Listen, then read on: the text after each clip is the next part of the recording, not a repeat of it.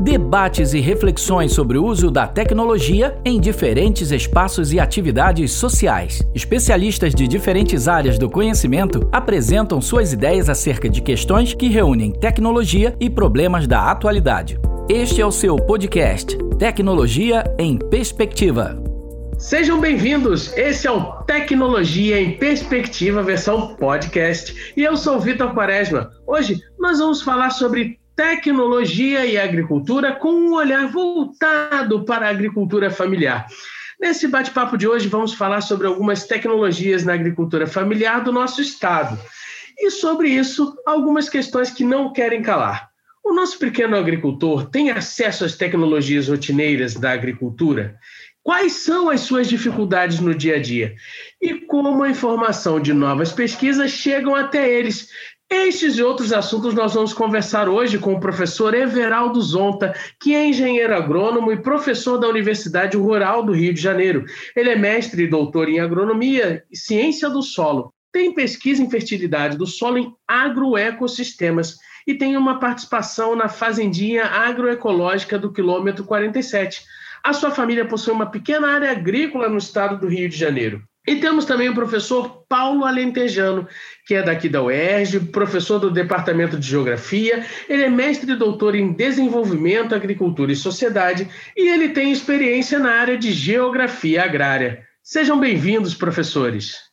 Professor Zonta, né, para a gente poder começar aqui, eu já falei ali no começo que o senhor tem o seu espaço agrícola, né, aí na, aqui na região do Rio de Janeiro.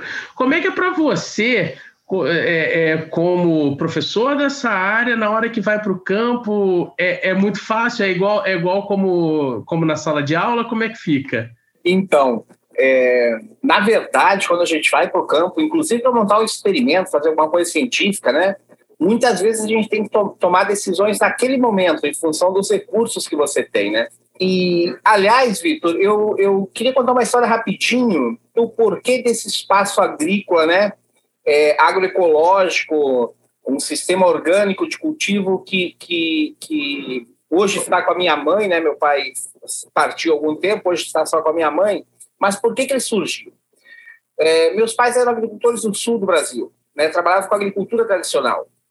E meu pai teve várias intoxicações é, pulmonar, de estômago, é, quando mais novo lá, em função do uso de agrotóxicos, o uso de o que se chamava na época, né, venenos, que não é mais aconselhável usar esse termo, mas eram venenos, né?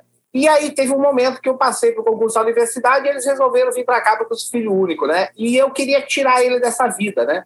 Então eu insisti muito para entrar para um sistema agroecológico onde ele não tivesse mais contato. Então isso é, é uma coisa interessante, né? Por quê? Porque em vários momentos alguns produtores passaram a trabalhar um sistema mais conservacionista, mais preocupado com o meio ambiente, inclusive por questões de saúde própria, correto?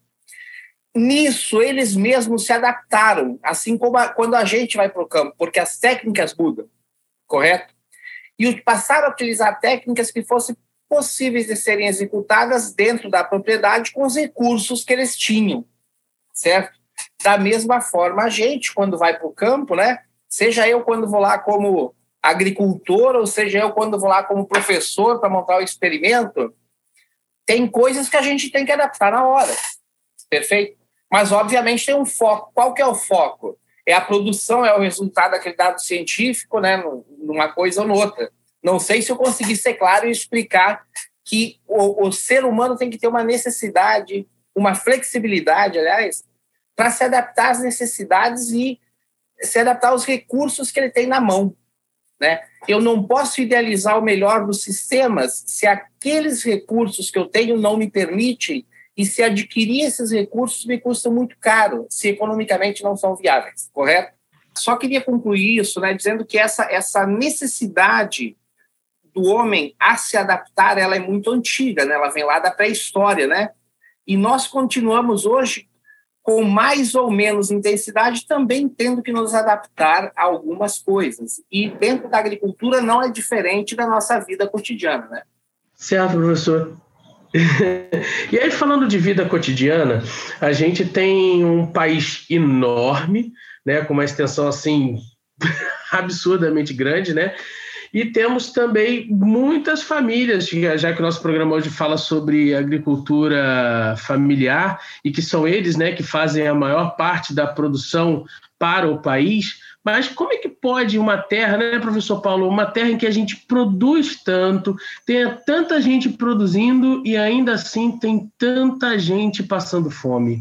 Bom, é uma das desigualdades profundas que a gente tem no país, né? Há uma enorme concentração de terras na mão de poucos né, é, proprietários, é, que faz com que a maior parte dos agricultores familiares tenha muito pouca terra. Né?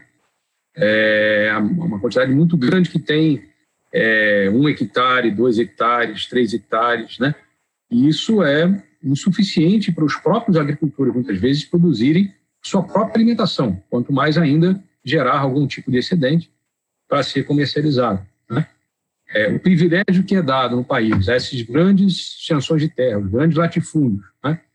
somados ao privilégio de uma agricultura voltada para a exportação, né, em grandes unidades produtivas que produzem em larga escala para exportação, né, é, faz com que você tenha uma escassez de alimentos básicos no país. Né? Então, você privilegia a produção de soja para exportar para a China, você privilegia a produção de milho, que vai se transformar em ração também para animais, né? Você privilegia a produção de cana-de-açúcar, que boa parte vai virar álcool combustível, né? você privilegia a produção de eucalipto em larga escala, né? que vai virar papel, celulose, e aí falta terra né?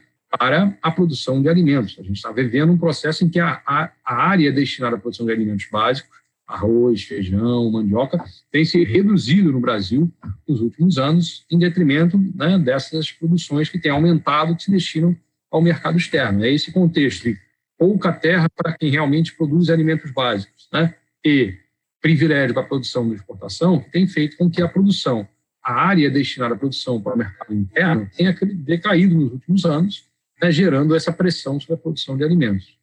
Agora, não é só o espaço que está diminuindo, também outras políticas, por assim dizer, estão ali acabando com muita coisa, como, por exemplo, a parte de extensão, é, extensão rural, não é isso, professor Zonta? É, e aí, quais são as consequências que a gente tem desse fim dessa, dessa, desse espaço da extensão rural, que não tem a ver com a extensão universitária, que é outra coisa? Isso, com, com o final da, da, desse sistema, do Sistema Nacional de Extensão Rural, na verdade, né, é, o, o sucateamento ainda não acabou, ainda existe, né? Ele ainda respira, dá algum sinal de respiro, né? Mas muito mal. É, o que, que acontece? Sobra uma lacuna aí entre a pesquisa e o produtor, né? Porque a nossa extensão universitária que você citou, ela não consegue se dedicar integralmente, como seria o sistema de extensão rural, a passar essas técnicas para o produtor, a conquistar a confiança do agricultor para que ele é, adote essas técnicas de cultivo, né? certo? De forma a produzir melhor, produzir um alimento mais limpo em termos ambientais e assim por diante. Então, esse é um projeto é, que tem que ser nacional, que tem que ser retomado o mais rápido possível para que se cumpra essa lacuna, né? Muitos produtores ainda trabalham com sistema de queima, porque não tem alguém explicando que não queimar é melhor, mostrando que não queimar é melhor. Correto? Em pleno século XXI, certo? Então, a falta que a extensão rural faz para os agricultores é enorme, enorme. Né? É, existe uma diferença de patamar muito grande entre o que se tem disponível e o que chega ao agricultor eu acho que do que se tem disponível hoje, é, pelo que eu vejo, nem 10% hoje chega aos produtores. A quantidade de técnicas que podem ser trabalhadas é muito maior do que é utilizada de fato na agricultura, correto? E esse papel do extensionista rural é importantíssimo, é ele que conquista o produtor para que o agricultor, para que o produtor confie nele, para que ele adote esses novos sistemas de produção. É, como é que vocês enxergam essa questão dessa evolução da tecnologia? Vamos falar um pouco mais agora de, de tecnologia propriamente dita, né? É, como é que vocês enxergam essa questão dessa evolução tecnológica voltada sobre a agricultura familiar? Quer dizer, o que, que chega efetivamente ao, ao agricultor, ali, aquela pessoa que está ali lidando diretamente com isso? Bom, é, o que eu vejo é que, na verdade, é, falta, continua faltando extensionista rural. É, é conhecido que alta tecnologia não, não significa alto investimento. Nós podemos ter numa pequena propriedade de agricultura familiar altas tecnologias sendo utilizadas a baixo custo, principalmente as relacionadas às questões biológicas, fixadores biológicos de nitrogênio, solubilizadores de nutrientes, correto? Isso é alta tecnologia e não custa caro. Só que temos que levar isso para o campo. Temos que levar isso para o campo. Mas nós, da universidade, não temos pernas para isso hoje. A gente até tenta. A gente faz lá o dia de campo, faz a visita ao produtor, etc. Só que imagina, o cara me vê uma vez por ano. Eu não sou um sujeito confiável, correto? É, por quê? Por que, que eu não sou confiável? Porque eu apareço lá de vez em quando. Tem que ter alguém que faça esse trabalho mensalmente com esse produtor. Certo? Eu acho que o Paulo até é, é, pode, né, Paulo, dentro de, dessa tua área, ter uma visão até bem melhor que a minha sobre isso, né? Na verdade, além desse desmonte da estrutura de extensão, que é realmente algo profundamente lamentável e grave né, no país, né? É, porque hoje, a quem acaba fazendo extensão rural é, é, o, é, o, é, o, é o vendedor de, de agrotóxico, concretamente falando. Né? Quem chega lá mais cotidianamente, né, junto lá do produtor rural, é o, é o vendedor de agrotóxico, é o, é o representante comercial das empresas né, de agrotóxico que vai receitar agrotóxico para o produtor jogar na produção dele. E aí ele quer vender mais, ele tem comissão. Ele, então, quanto mais ele vender, melhor para ele. Então, essa é a extensão que é feita no Brasil hoje, na falta de um sistema público de extensão rural né, que faça esse papel né, que, o, que o Zonta disse, que é levar uma tecnologia que é desenvolvida, às vezes, nas universidades, né, é, para, para esses produtores. Né. Acho que temos que lembrar também assim, que, que na realidade, é, muitas das, do que, muito do que hoje se chama de agroecologia né, são práticas tradicionais de camponeses, de agricultores, né, quilombolas, de povos indígenas, etc. E, tal. e a universidade foi, inclusive, dialogando com esses segmentos e reconhecendo certas práticas que eles usavam e melhorando certas práticas que eram feitas né, por esses camponeses agricultores. Então, era um diálogo aí que se estabelece, e quando se consegue fazer esse diálogo, né, se consegue, de fato, avançar na própria, como disse o Zonta, assim, porque eles precisam conhecer e ter confiança, e às vezes a confiança não tem confiança maior do que o próprio, né, é, é, é aquele que se enxerga propriamente como, como semelhante, né? Então, assim, é, tem uma, uma, o país em que mais difundiram largamente a agroecologia, né, é, desenvolveram o que chamado método de campesino a campesino, ou seja, né, próprio camponês experimentador que vai aprendendo, que vai com auxílio de alguém também desenvolvendo novas formas, ele vai né, dialogando um com o outro e mostrando e trocando. Nas, nas, nos encontros de agroecologia tem troca de semente, tem trocas de práticas agroecológicas, que são uma forma de interação entre os próprios né, agricultores e os próprios camponeses, para que eles possam, um ao outro, ir se ajudando e avançando nessa incorporação de novas práticas, novas técnicas, que não sejam aquelas predatórias difundidas pelas grandes né, empresas que dominam as técnicas, né, é, majoritariamente hoje da agricultura moderna, e que impõem esse padrão, como, por exemplo, máquinas gigantescas, agrotóxicos a rodo, causando todos os problemas aí que os outros até trouxe na, na sua própria família, né, como efeitos desse, desse processo. Pelo que eu escuto de vocês dois, eu acho que a maior tecnologia parece que é só o agrotóxico ou aquilo que está mais. agrotóxico, ou aquilo que está mais é, próximo né, ao, àqueles que estão ali é, trabalhando com o campo. E aí eu perguntaria a vocês se vocês poderiam me dar exemplos de outras tecnologias que a gente pode empregar e que sejam de fácil, por assim dizer, fácil manuseio, de fácil acesso, para a gente ter um panorama. Sim, é, hoje, Vitor, nós podemos, temos à disposição uma série de, de, tecno, de, de tecnologias de alto nível, por assim se dizer, a baixo custo, né? É a ideia da fixação biológica do nitrogênio, para quem não sabe o que, que acontece, Existem algumas bactérias no meio ambiente que elas pegam o nitrogênio, que é um elemento essencial, elas pegam esse nitrogênio do ar, certo? Que está na forma gasosa, e incorporam nos esqueletos de carbono, e com isso elas vão nutrir a planta com esse elemento. A fixação biológica do nitrogênio, hoje, é, ela é responsável por é, milhões e milhões de dólares de nitrogênio aplicado ao solo. Isso porque, inclusive, ela é utilizada nas grandes culturas. A soja, na, na soja não se aplica um grama de nitrogênio, é tudo com fixação biológica. E os pequenos produtores utilizam isso também e podem utilizar no seu feijão, nas leguminosas, na ervilha, na lentilha, em tudo que você imagina hoje, já tem à disposição né, é, inoculantes, que é assim que se chamam, para que se possa aplicar. Você mistura um, um pozinho que tem as bactérias com a semente, planta pronta. A bactéria vai desenvolver ali na raiz e vai fixar o nitrogênio do, do solo. Nós temos bactérias solubilizadoras, bactérias e micro-organismos solubilizadores de alguns é, outros nutrientes, fósforo e potássio. Imagina que você tenha esses dois nutrientes, fósforo e potássio, que é, numa forma não disponível prontamente à planta. Então, essa bactéria você põe ali próximo às raízes, ela estabelece uma simbiose e, com isso, solubiliza, disponibiliza aquele fósforo, aquele potássio que não está disponível para a planta, certo? Isso para uma série de outros elementos. Sistema automatizado de baixo custo, né? Nós temos hoje colegas que desenvolvem sistemas de automação de irrigação para o agricultor não ter que ir lá ligar água, desligar água, ligar água, desligar água, né? Com sensores baratíssimos.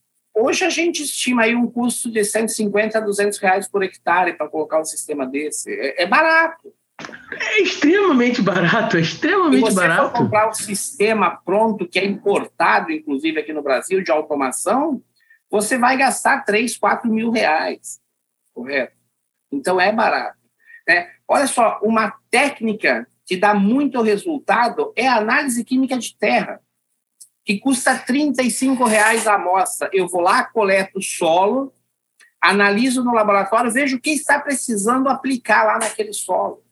Entendi. Então, aproveitando essa questão do, do solo, deixa eu dirigir uma outra pergunta. São vastos os exemplos, então, que estão ali à mão. Acho que a grande questão é como, de fato, isso consegue chegar ao agricultor. Mas aí eu queria perguntar ao professor Paulo, aproveitando essa, essa ideia do, do solo e pensando na questão aqui geográfica do, do Rio de Janeiro, como é que ela influencia a, a nossa produção agrícola? Tem alguma influência ali? Bom, é o Rio de Janeiro tem, tem poucas áreas é, planas de grande extensão. Basicamente, né, tem áreas planas de grande extensão ali nas baixadas litorâneas, é, ali perto da região dos lagos, né, em torno ali, e no norte fluminense, na região de Campos, de Goitacazes, né? E também tem áreas planas um pouco maiores. O resto do, do, do relevo né, do estado é muito acidentado, né?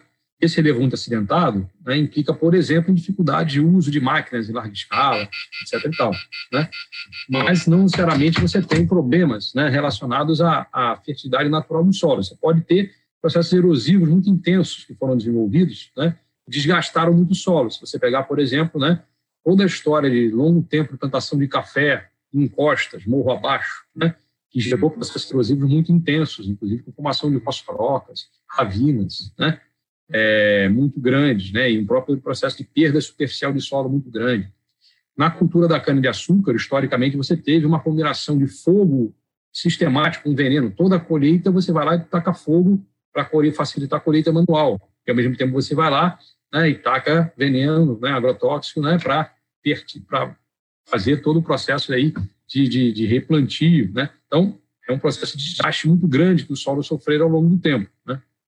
Agora, você tem solos né, com uma fertilidade bastante é, significativa e boa, né, para uso, sobretudo aí nesse manejo né, de pequenos, pequenas unidades de produção, né, em áreas ali como a região serrana, né, nos vales ali da região serrana, né, é, e na própria Baixada Fluminense, né, e outras áreas onde você tem boas possibilidades, então, de utilização desses solos para produção. O que falta é, de fato, um, um conjunto de políticas né, que dê um apoio maior aos agricultores, crédito, né, ciência técnica, extensão, né, fazer com que a pesquisa chegue né, e possa auxiliar esses agricultores na produção né, que eles realizam. Né? Então, muitas vezes falta esse suporte para que você possa ter uma melhor, um melhor aproveitamento das próprias condições de produção é, estabelecidas aí no Estado. Zonta, você acha que falta uma valorização da classe dos, dos pequenos agricultores familiares na nossa sociedade? Sim, e muito. É, a agricultura familiar, ela, ela, ela muitas vezes é, é, ela é tratada como uma, alguma coisa lateral, inclusive digno de pena, né? Tu veja, no país foi utilizado o termo durante muito tempo de agricultura de subsistência, sabe? Como se o cara estivesse ali quase morrendo produzindo isso, né? E era um cara que estava Aliás, a agricultura familiar foi uma, uma evolução até que a gente teve, começar a usar esses agricultores como agricultores familiares, para não usar esse termo, que eu acho que era até pejorativo, de agricultura de subsistência, que, aliás, ainda aparece nos livros por aí, sabe? E ela é tratada, assim, é, paralelamente. Ela, ela não é vista, é, principalmente pelo governo, como alguma coisa importante, né? Quem que é importante para o governo? É o produtor de commodities, correto? Esse cara é importante. E eu queria deixar claro uma coisa, olha só, esse cara é importante. Ele mantém hoje o balanço é, é comercial, né, o balanço positivo comercial da, uh, uh, do Brasil, né? Correto? Se não fosse ele, a gente estava no vermelho, tá? Mas o que, que acontece? Nós não podemos deixar de lado os outros tipos de agricultura. Esse é o problema do Brasil. A gente só olha muitas vezes num caminho. Eu vejo que com a extensão de área que nós temos, eu já canso de mostrar isso, e aliás, se a gente substituir só a pecuária extensiva, pegar 10% da área da pecuária extensiva, nós resolvemos a maior parte dos problemas de falta de terra do Brasil, correto? Então, eu tenho lugar hoje para todos os tipos de agricultura. Nós dependemos de ter todos os tipos de agricultura mas eu preciso valorizar o cara que põe comida na mesa, efetivamente, que é esse pequeno agricultor. Eu preciso dar mais terra para ele, como o Paulo colocou. Enquanto isso, eu protejo aquele pecuarista que tem milhares e milhares de hectares, que tem meia cabeça por hectare de eh, unidade animal por hectare. Quer dizer, não usa decentemente. E eu acho que, inclusive, né, em algumas situações, na maior parte das situações, não cumpre nem com o papel social da terra, né? E aí já incluí aí essa história do papel social da terra, que o Paulo já falou. É, o papel social da terra é produzir alimentos. Basicamente isso. Né? É mais complexo o conceito, mas ela tem que produzir alimentos. Então, se eu estou usando a terra para pecuária extensiva, produzindo pouca carne, eu estou usando a terra para fins de valorização econômica dela e ganhar dinheiro com ela, e não para produzir alimentos. Então, ela não está cumprindo com o papel social da terra. Perfeito? Precisamos ter uma visão abrangente. Precisamos.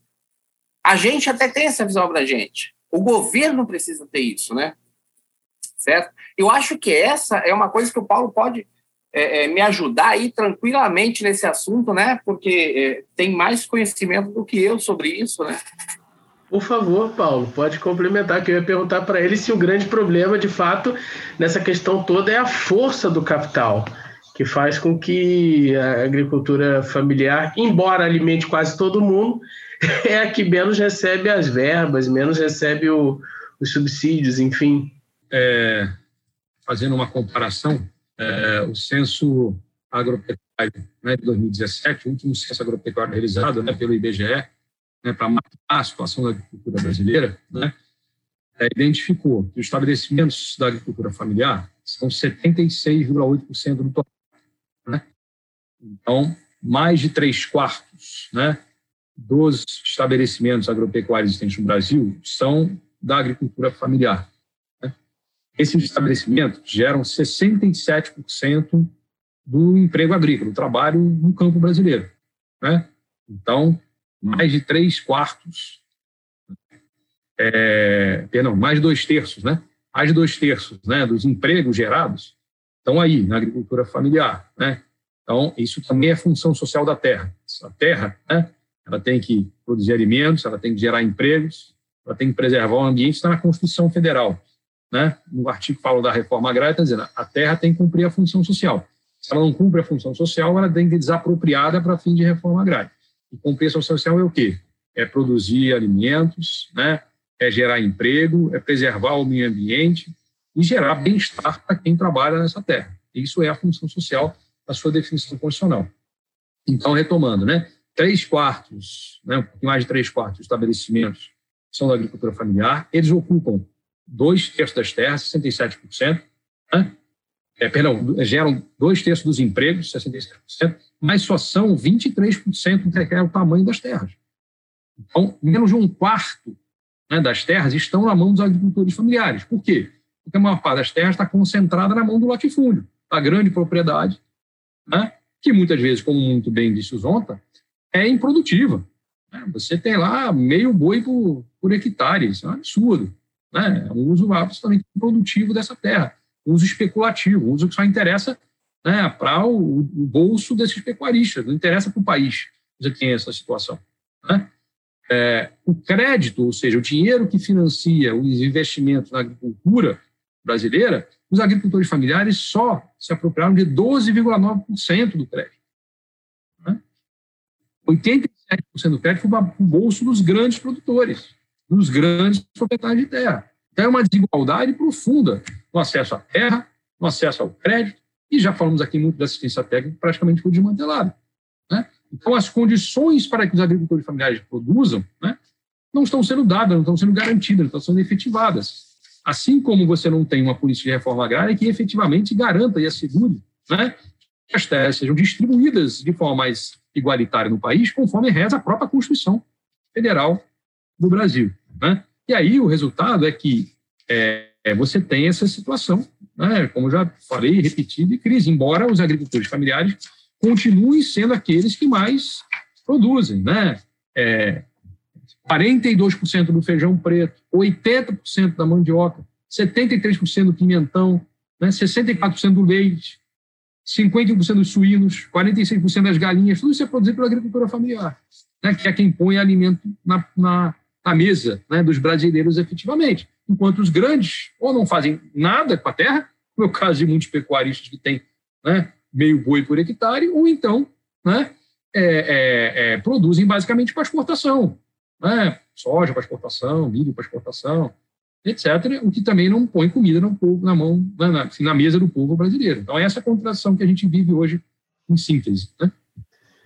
Eu adoraria fazer uma outra pergunta provocativa, mas o nosso tempo está mais do que esgotado. E o que eu iria perguntar sobre se a, se a exportação ela é, um, é um problema. Porque se muito exporta, depois fica escasso aqui e a gente vai, vai pagando caro mas é, eu não posso, eu vou deixar essa pergunta no ar, né? E aí eu gostaria que vocês, por favor, dessem as suas últimas palavras rapidamente, não as últimas, o professor Zonta se assustou, mas não as últimas, só desse programa, né? esperamos, quem sabe, em outra ocasião a gente poder se encontrar de novo aqui em algum desses programas da, da, da TV ou da Rádio UERJ. Então, professor Zonta, por gentileza, em um minuto, as suas considerações finais. Bem, antes de mais nada, é um prazer estar aqui. Gostei muito né, do papo, gostei muito do, do, do Paulo, né, de discutir esses assuntos com o Paulo. Eu acho que a gente tem uma visão interessante né, e muito abrangente do sistema. E, e Vitor, na verdade, isso é uma discussão contínua, né? ela não pode acabar aqui hoje. É, eu acho que aonde a gente estiver, nós temos que estar discutindo esses assuntos para poder evoluir né, e partir para um, um momento melhor, correto? E aí o senhor gostaria de deixar o contato?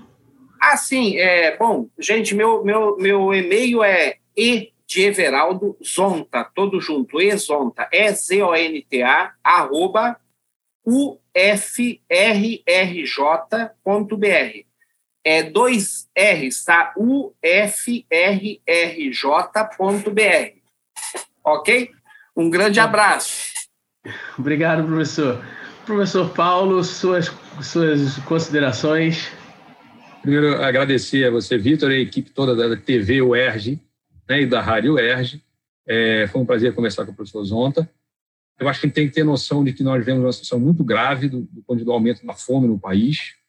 É, há razões estruturais para isso, que remetem à concentração brutal das terras, à falta de uma reforma agrária, ao privilégio da produção para exportação em detrimento da produção de alimentos básicos, ao privilégio do agronegócio em detrimento da agricultura camponesa e familiar.